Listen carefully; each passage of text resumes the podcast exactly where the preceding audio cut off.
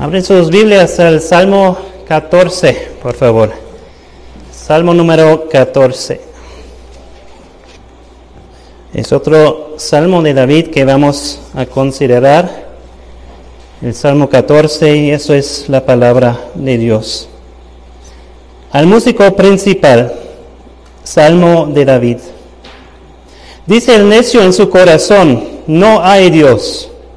Se han corrompido hacen obras abominables, no hay quien haga el bien.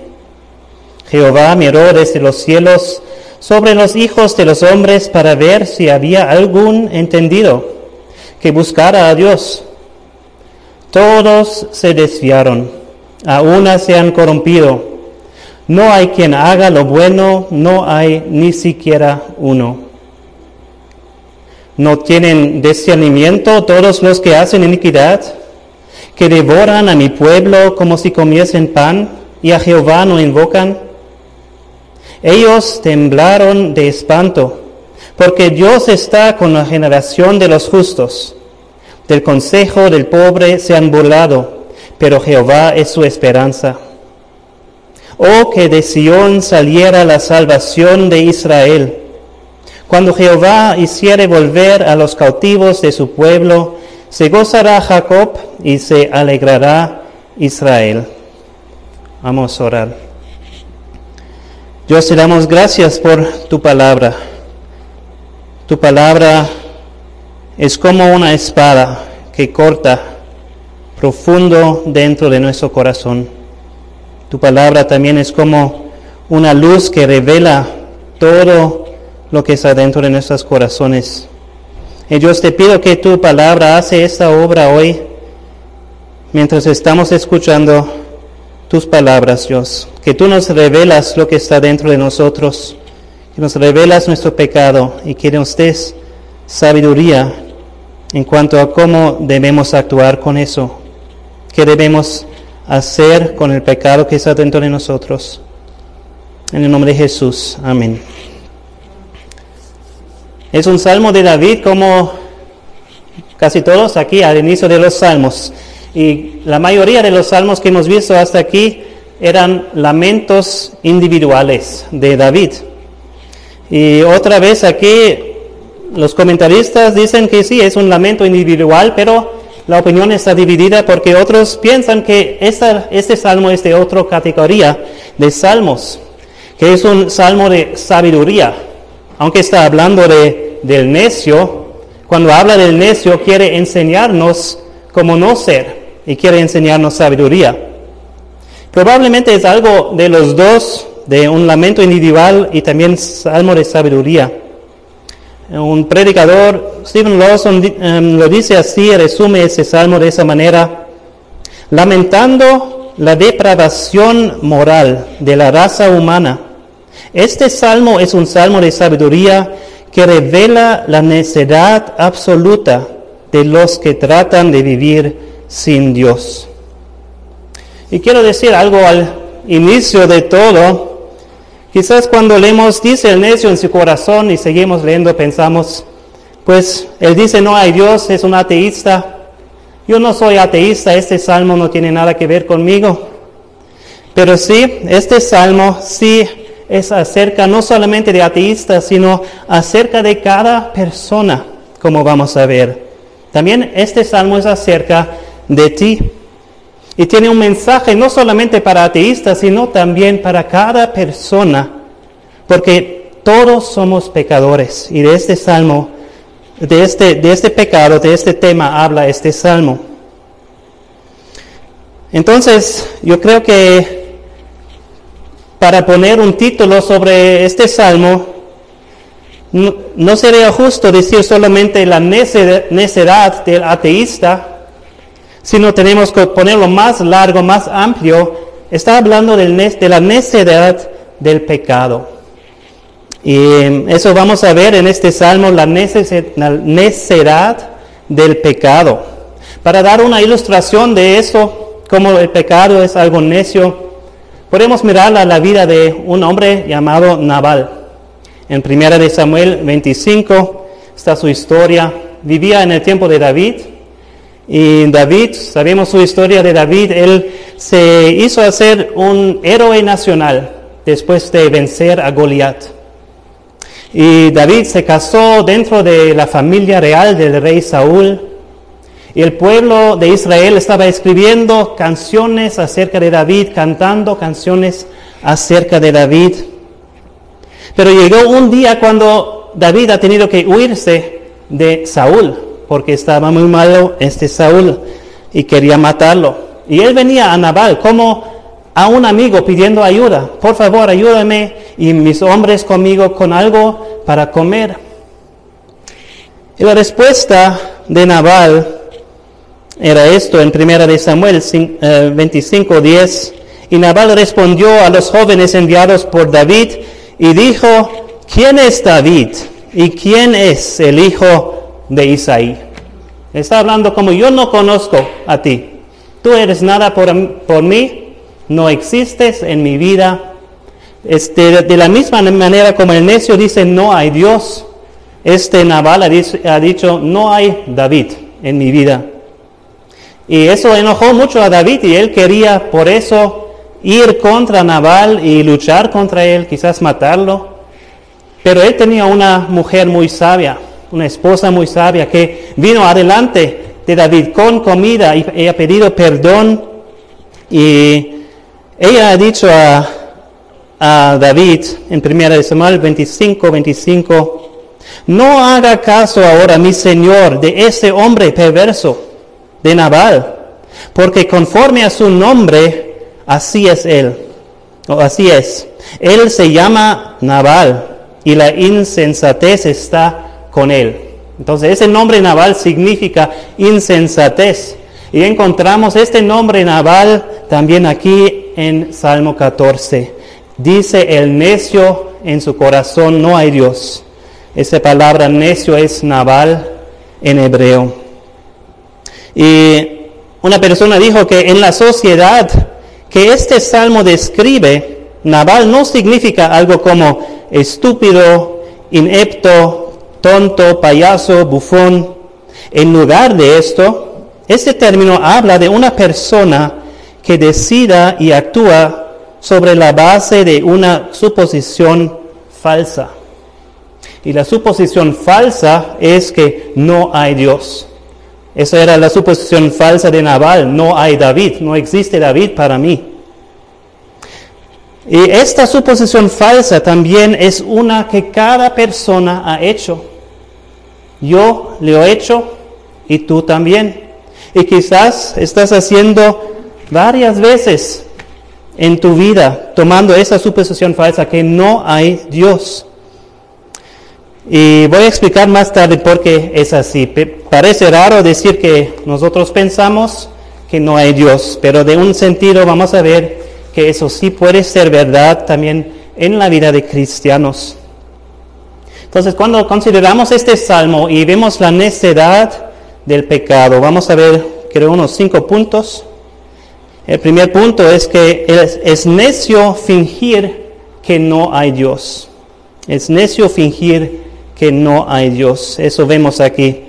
Los necios son los que fingen que Dios no existe. Dice el necio en su corazón, no hay Dios. Las personas que hablan así los llamamos ateístas. Son personas que dicen que no hay Dios, que Dios no existe. El predicador Charles Spurgeon dijo eso sobre los ateístas o el ateísmo. El pecado es siempre una locura, pero es el colmo del pecado y la locura mayor imaginable el atacar la misma existencia del Altísimo.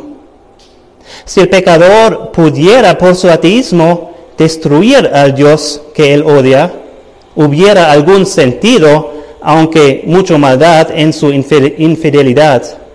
Pero ¿cómo negar la existencia de fuego no proviene quemar al hombre que está dentro del fuego. Así dudar la existencia de Dios no impedirá el juez de toda la tierra de destruir al rebelde que quebra sus leyes. Al contrario, este ateísmo es un crimen que provoca grandemente al cielo. y que traerá venganza terrible sobre el necio que se complace con esto. Así está hablando acerca de ateístas. Pero en realidad no hay personas que no creen en Dios. No existen ateístas de esa definición que no creen en Dios. La Biblia nos dice que, que nadie es tan necio de realmente creer que no hay, no hay un Dios. Leemos esto en Romanos 1, 19. Porque lo que de Dios se conoce les es manifiesto, pues Dios se lo manifestó. Porque las cosas invisibles de Él, su eterno poder y deidad, se hacen claramente visibles desde la creación del mundo, siendo entendidas por medio de las cosas hechas, de modo que no tienen excusa. Dios nos dice que es evidente para cada persona, también para los que se llaman ateístas, que Dios realmente existe. Aún los necios saben que Dios existe. Y los ateístas muchas veces son las personas que hablan más acerca de Dios. Muchas veces hablan más acerca de Dios que los cristianos lo hacen. Entonces, porque ellos lo hacen no porque, porque aman a Dios, pero porque odian a Dios. Pero no pueden odiar algo que ellos creen que, que no existe. Entonces, podemos llamar a los ateístas mejor antiteístas. No que creen que son que no creen que hay Dios, sino que son contra Dios. Tienen odio hacia Dios y saben que Dios sí existe. O en, lugar de antiteístas, quizás también podríamos decir anticristos, porque realmente sí también son contra Jesucristo. En el hebreo aquí este, este dicho, no hay Dios, son dos palabras en el hebreo y las palabras son no Dios, no Dios. Podemos también entender de esa manera que ellos dicen, no, Dios, no, no quiero que tú te involucras en mi vida, no quiero que tú seas mi rey, no voy a cumplir con tus mandamientos, no voy a ir tus caminos, tú no tienes nada que decir en mi, mi vida, no, Dios, aléjate de mí. Es un rechazo intencional de Dios de esas personas. O otro no sé quién era, pero en, el tiempo de Spurgeon una persona llamada Dixon dijo que todo hombre, en tanto que permanece no renovado y no reconciliado con Dios, en efecto, no es más que un loco que corre hacia su propia destrucción, al perder su alma y vida eterna, aun cuando, perezca, aun cuando parezca ganar el mundo.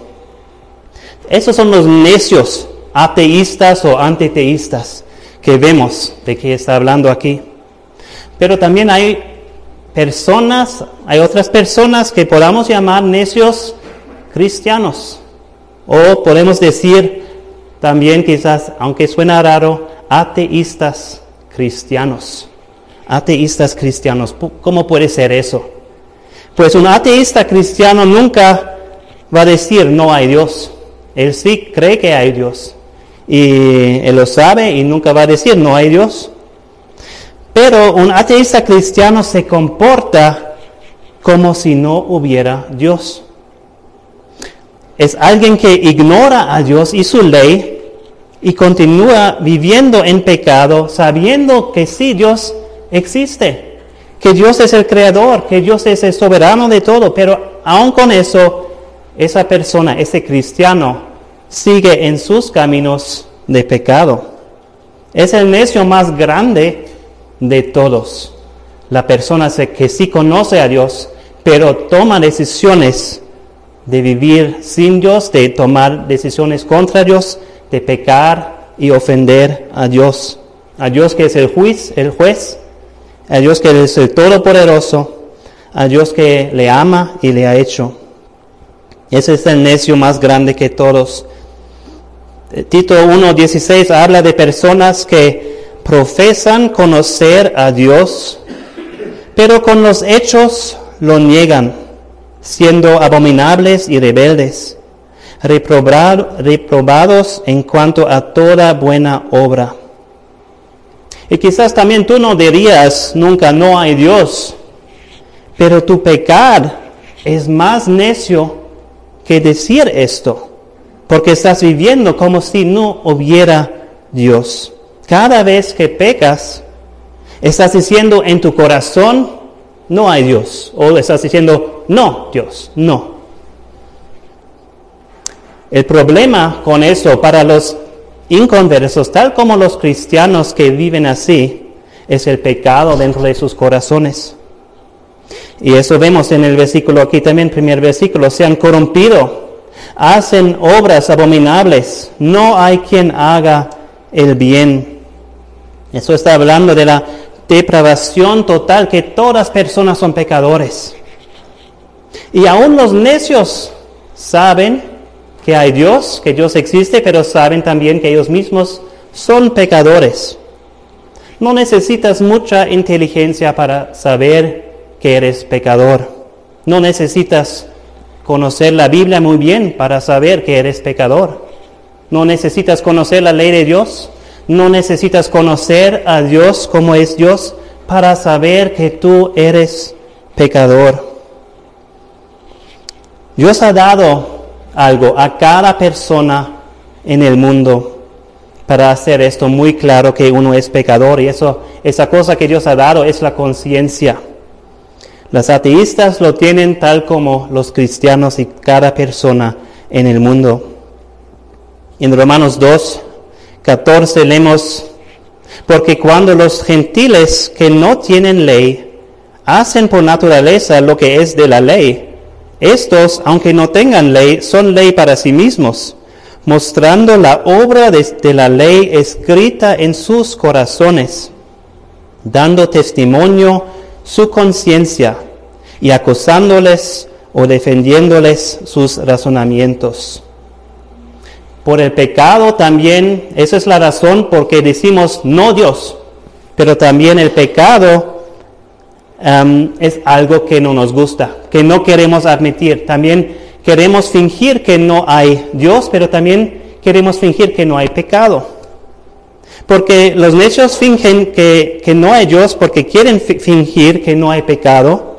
Porque si no hay Dios, entonces no hay ley de Dios, no hay pecado, yo puedo hacer lo que quiero y todo está bien. Los pecadores no quieren ser responsables delante de Dios por su pecado. Entonces, primeramente vemos que es necio fingir que no hay Dios, pero ahora vamos a ver que es necio fingir que no hay pecado. ¿Por qué es necio fingir que no hay pecado? Pues primeramente el pecado sí existe. Entonces, fingir que no existe es necio. Tú lees las noticias, ves las noticias cada día, ves el pecado que hay en el mundo. Y también específicamente el pecado no existe solamente, afuera en el mundo, sino también en ti mismo, en tu corazón, en mi corazón. Existe el pecado. Y tú sabes muy bien que tu pecado existe. Y Dios sabe muy bien que tu pecado existe.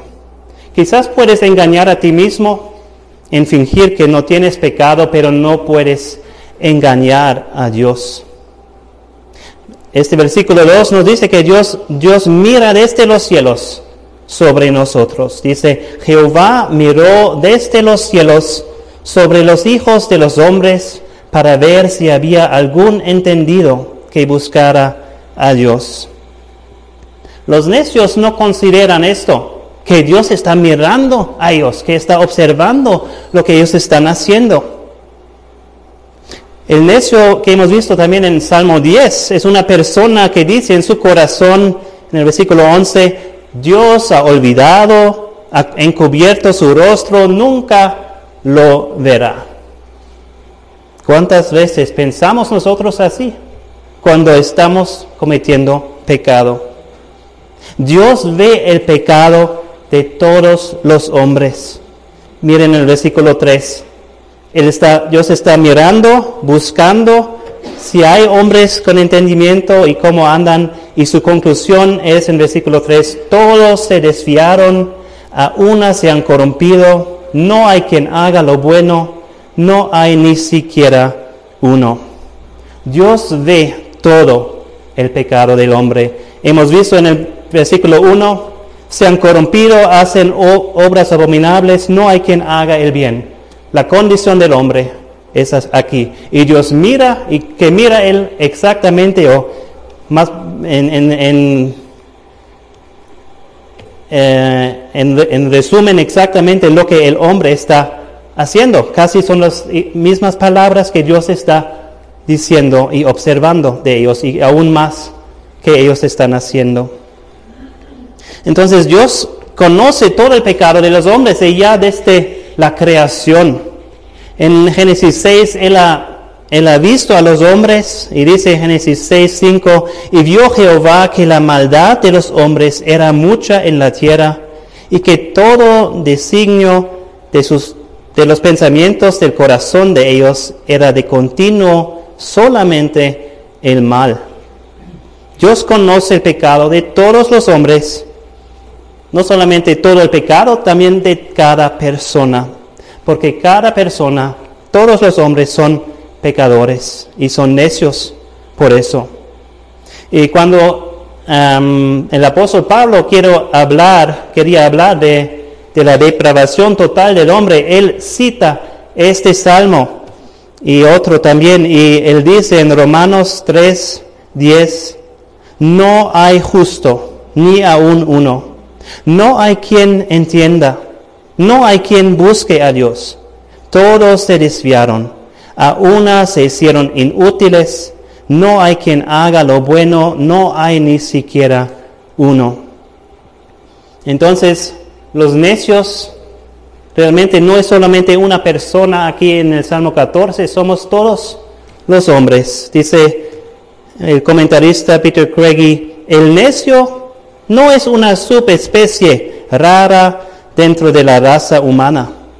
Todos seres humanos son necios aparte de la sabiduría de Dios. El pecado o la necedad del pecado causa algo, hace algo en tu vida. Hace que, que no tengas más entendimiento. Te roba de entendimiento. Um, dice en Proverbios 18, 2, no toma placer el necio en la inteligencia. En Romanos 1.21 leemos, pues habiendo conocido a Dios, no le glorificaron como Dios, ni le dieron gracias, sino que se envanecieron en sus razonamientos y su necio corazón fue entenebrecido. Profesando ser sabios, se hicieron necios. Y por eso cuando tú hablas la verdad de Dios, la gloria acerca de la gloria de Dios y sus verdades maravillosas en su palabra a personas que son necios, que son en pecado, ellos no van a reconocer eso. Ellos no van a, ellos no buscan a Dios, no tienen, no tienen entendimiento de Dios. Dice que en 1 Corintios 2.14, pero el hombre natural no percibe las cosas que son del Espíritu de Dios, porque para él son locura y no las puede entender porque se han de discernir espiritualmente. El predicador John MacArthur dice, esto es la realidad del pecado. Tiene un efecto cegador aún para el intelecto humano. La, humanidad em, caída no tiene una percepción verdadera de la realidad divina podemos dar una ilustración de, esa necesidad de, de fingir que no hay pecado. Por ejemplo, una persona que no se encuentra bien, tiene dolor, va al doctor y el doctor lo revisa y dice, pues, lo siento, tú tienes cáncer, está muy avanzado, si no tomas estos pasos siguientes, ciertamente te vas a morir muy pronto. Pues solo un necio va a decir, oh no, yo estoy bien, déjame, yo, no, yo voy a seguir mi camino sin, sin tu, lo que tú me recomiendes. Yo voy a hacer lo que yo quiero. ¿Cómo puede ser que una persona piensa o actúa así? Pues las personas que hacen eso son las personas que confían en su propio corazón. Como este hombre con el doctor confía en su pensamiento y no en la sabiduría del doctor, en profesional. También los hombres confían en su propio corazón en lugar de la sabiduría de Dios y de, la palabra de Dios. Y Dios nos advierte de confiar en nuestro corazón. Él dice en Jeremías 17:9, engañoso es el corazón más que todas las cosas y perverso, ¿quién lo conocerá? en Proverbios 28, 26 dice, el que confía en su propio corazón es, es necio. Y una persona ha dicho, el corazón del problema humano es el problema del corazón humano. Entonces es necio fingir que no hay Dios. Es necio fingir que no hay pecado. El tercer punto que vamos a ver es que es necio escoger pecado en lugar de escoger a Dios. Miren el versículo 4.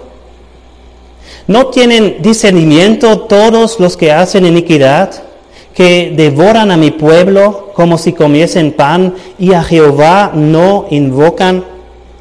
Está preguntando, está como, no puedo entender, ¿no tienen discernimiento? ¿O están, e, están tontos? ¿Están estúpidos ellos? ¿Han completamente perdido su mente, mente esas personas? ¿Qué están haciendo? Y aquí vemos qué están haciendo. Están amontando pecado y juicio de Dios sobre ellos mismos. Quizás piensas que, pues mi pecado no es gran cosa, mi pecado es pequeño, no es gran cosa. Pero si tu pecado no es algo pequeño. Quizás en tu mente pecado es como aquí en el versículo dice, es como comer pan. Es algo que es fácil, ¿no? Tomas eso y, y comas y no pasa nada. También el pan te gusta, tú disfrutas hacerlo. Y también tú lo haces cada día, diario, es algo diario que tú haces, el pecado. Pero Aquí, em, cuando está hablando también de devorar a mi pueblo como si comiesen pan, vemos que el pecado también es destructivo y hace daño aquí a personas, pero también ¿no? es, es destructiva a uno mismo y es ofensivo para Dios. Entonces, ¿qué debemos hacer en lugar de hacer pecado? Debemos invocar a Dios en arrepentimiento y buscando el perdón de Dios. Tenemos esas opciones cada día, cada hora, cada minuto quizás. Podemos decidir, voy a cometer pecado o voy a buscar a Dios. ¿Y qué hacemos en esos momentos? Cuán necio es escoger pecado sobre Dios. El pecado solo va a llegar al juicio de Dios y a todos los resultados negativos que tiene el pecado. Pero si vas a Dios vas a encontrar su misericordia. Él te puede perdonar de tus pecados. Cuán necio es escoger el pecado sobre Dios. El punto cuatro, es necio hacer planes sin Dios. Miren versículos 5 y 6. Ellos temblaron de espanto, porque Dios está con la generación de los justos. Del consejo del pobre se han burlado, pero Jehová es su esperanza. Un día, cuando los pecadores se dan cuenta de la gravedad de su pecado, de la grandeza de Dios, ellos van a temblar en temor por causa de su pecado. ¿Por qué? Porque sus planes, sus planes de pecado son opuestos a los planes de Dios. Y los planes de Dios son opuestos a los planes de pecado de esas personas. Vemos aquí primeramente los planes de los que son llamados los justos. Los planes de los justos es confiar en Dios, obedecer a Dios. Dice aquí, em, del consejo del pobre, o podemos decir de los planes del pobre, se han burlado, pero Jehová es su esperanza. Entonces los planes de los pobres es somos pobres, somos necesitados, pero yo espero en Dios. Tengo confianza en Dios y voy a obedecer a Dios. Esos planes de los justos sí van a ser recompensados de Dios. Pero los planes de los pecadores necios son opuestos a eso. Ellos se burlan del consejo del pobre, se burlan de la confianza que el pobre tiene en Dios, se burlan de cómo los justos están obedeciendo a Dios. Y em, dice Spurgeon también, siendo necios ellos mismos, se burlan de los que verdaderamente son sabios, como si la necedad fuera suya. Pero esto debe ser esperado, porque ¿cómo pueden los que tienen ojos de búhos admirar el sol? Entonces, tu pecado también es una burla contra los que están obedeciendo a Dios. Cuando tú desobedeces a Dios, tú estás burlándote de las personas que están viviendo en obediencia a Dios. Y también de esa manera estás burlándote de Dios también. Aunque no estás directamente maltratando a, a los justos de una manera, quizás de otra forma, estás cometiendo otros pecados, pero eso también es burla a los que siguen en obediencia a Dios y es burla a Dios mismo. Pero vemos también los, los planes de Dios aquí. Los planes de Dios para los justos y los pobres, para los que confían en Él y le obedecen, es estar con ellos. Dios está con la generación de los justos. Y no solamente estar allá, pero ser un refugio para ellos. Como dice que Jehová es su esperanza. Esos son los planes de Dios para los justos. Pero para pecadores necios, para los que no confían en Él y no obedecen a Él, pues Dios no está con ellos. Dios no es un refugio para ellos. Y Dios también defenderá a su pueblo y defenderá a su causa contra esas personas. Si alguien aquí en la iglesia o de afuera llega a, a mis hijos y quiere hacer daño a mis hijos, quiere molestar a mis hijos, yo les voy a defender. Yo les voy con todo lo que tengo, con mis fuerzas, defender a mis hijos. Y también Dios va a defender a su pueblo cuando otros están maltratando a su pueblo. Y va a ser como cuando la locura de una persona que quiere hacer daño a los ositos de un oso grande delante y toma esos ositos. ¿Qué va a hacer el oso? Pues Dice, leemos de eso en, en, la Biblia también, en Oseas 13, 8.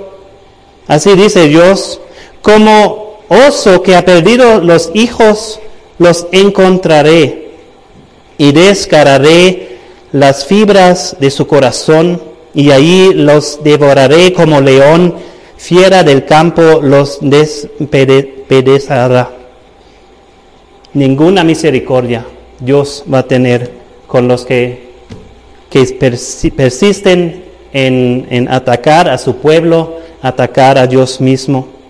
Cuán necio es hacer planes contra Dios y contra los que confían en Dios. Y al final vamos a ver punto 5. Ahí vamos a encontrar algo diferente. En el punto 5 vamos a ver que la verdadera sabiduría es escoger a Dios sobre el pecado y buscar su, su salvación. Versículo 7 dice, oh que de Sión saliera la salvación de Israel. Cuando Jehová hiciere volver a los cautivos de su pueblo, se gozará Jacob y se alegrará Israel. Este versículo muchos, escrito muchos años antes que Jesucristo, pero vemos muy claramente que está hablando de Jesucristo, que que de Sion saliera salvación de Israel. Sion es otro nombre para Jerusalén. Y sabemos qué pasó en Jerusalén, fuera de una colina de la ciudad de Jerusalén. Que allí Jesucristo fue crucificado en un monte. Allí en esa cruz, Cristo pagó la pena de todo tu pecado. Y Él resucitó victorioso sobre la muerte, sobre el pecado y sobre Satanás. Y para todos los que han confiado en Jesucristo como su Salvador, Cristo te libra o te libró, ya te libró del castigo del pecado. Y Cristo te está librando ahora del poder de pecado en tu vida. Aunque todavía estás cometiendo pecado, Él está librándote del poder para que puedas decir no al pecado en lugar de decir no a Dios. Y Cristo un día también, para los que confían en Jesucristo, Él te va a librar de la presencia, de toda presencia del pecado, cuando estás en el cielo para siempre con Dios. ¿Cuál razón de gran gozo tenemos en Jesucristo? Leemos en Salmo 126, 1. Cuando Jehová hiciere volver la cautividad de Sión, seremos como los que sueñan.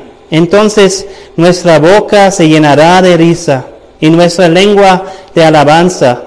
Entonces dirán entre las naciones, grandes cosas ha hecho Jehová con estos. Grandes cosas ha hecho Jehová con nosotros. Estaremos alegres. No seas necio para continuar en tu pecado. Yo estudiando este salmo, yo he visto mi vida y me da mucha vergüenza y tristeza en ver cuántas veces yo he decidido por el pecado en lugar de decidir ir los caminos de Dios. ¿Cuántas veces lo he hecho en mi, lo he hecho en mi vida y cuánto lo, lo he lamentado bastante después? ¿Cuántas veces has hecho tú esto en tu vida? ¿Qué vamos a aprender de esto entonces? ¿Vas a continuar ser un necio y escoger el pecado sobre los caminos de Dios?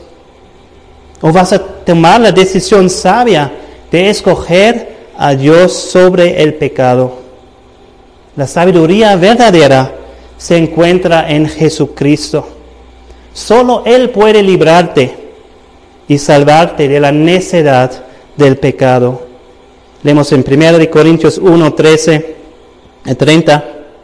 Mas por Él estáis vosotros en Cristo Jesús, el cual nos ha sido hecho por Dios sabiduría, justificación, santificación y redención.